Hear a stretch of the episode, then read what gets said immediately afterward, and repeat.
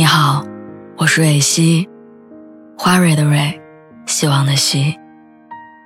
今天你还好吗？你可以在微信公众号和微博中搜索“蕊希”，每天晚上我都会用一段声音陪你入睡。听完今天的故事，祝你晚安，做个好梦。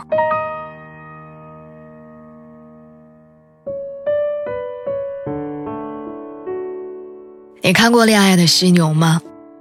遇到你之后，我好像变成了那个视力不太好的犀牛。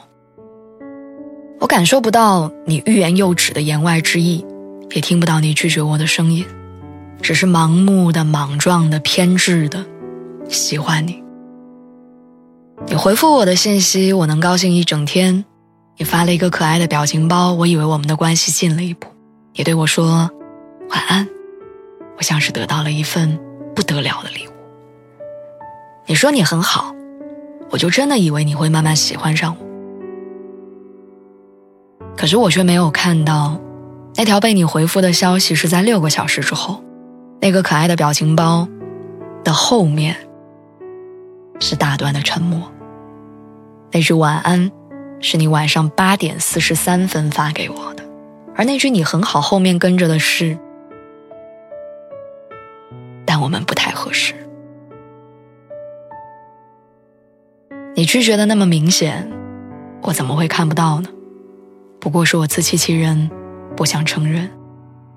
喜欢一个人的时候，我们擅长一意孤行，南墙有勇气撞破，走不通的路，换条路也能抵达。明明那么敏感的我，却那么没有眼色。不是我听不懂你的话外之音，只是我不愿意轻易相信。我们没戏，一直没有机会告诉你。其实我真的很开心，我能遇见你，只是遗憾，我没有办法拥。